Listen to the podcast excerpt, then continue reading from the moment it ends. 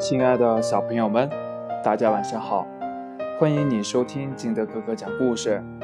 今天呢，金德哥哥给大家讲的故事叫《小兔的小红伞》。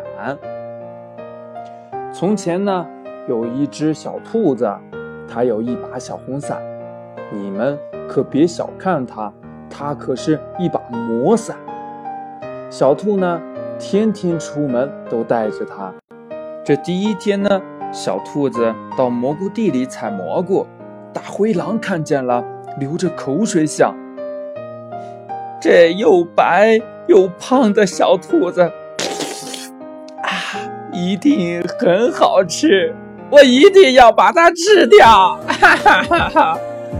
想着呢，就扑进了小兔子。机灵的小兔子发现了，把小红伞一撑，躲在下边。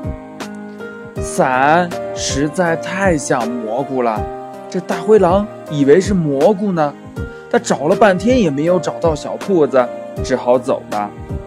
小兔子等大灰狼走了以后，收回了伞，说：“好险呀，多亏了你，小红伞，你真是我的好朋友。”这第二天呢，小兔子出去散步，突然他听见了一阵哭喊声。救命呀！救命呀！小兔子随着哭声走去。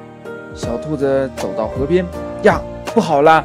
原来呀，是小鸡掉到河里去了。小兔子连忙拿出小红，把伞柄递给小鸡，说：“小鸡，你抓好，我拉你上来。”小鸡说：“嗯，好的。”说着呢，小兔子拉上了小鸡。小鸡感谢地对小兔子说：“谢谢你救我，谢谢。”小兔子说：“你别谢我，要谢呀，就谢谢这把小红伞吧。”这第三天呢，小兔子出来爬山了。他看见山羊伯伯在这山高路陡的山上走得很困难。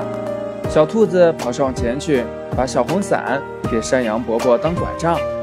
山羊伯伯向小兔子道谢，小兔子又说：“您别谢我啊，要谢呀就谢这把小红伞吧。”这第四天呢，小兔子又出来了。他走到半路，发现小熊在苹果树下发愁呢。小兔子上去奇怪地问：“小熊，你为什么发愁呀？”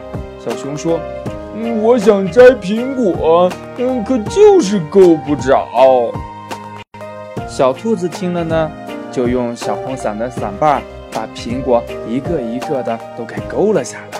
小熊说：“ 谢谢你啊。”小兔子还是说：“你要谢呀，就谢嗯这把小红伞吧。”小兔子的这把小红伞真棒，能救人、帮人，还可以保护自己呢。小动物们呐，都特别的羡慕小兔子。那故事讲完了，亲爱的小朋友们，你想一想，究竟救人帮人的是小兔子呢，还是这把小红伞呢？快把你的想法通过微信幺八六幺三七二九三零二告诉金德哥哥。喜欢金德哥哥故事的，也可以下载喜马拉雅，关注金德哥哥。亲爱的小朋友们，今天的故事就到这里，我们明天见，拜拜喽。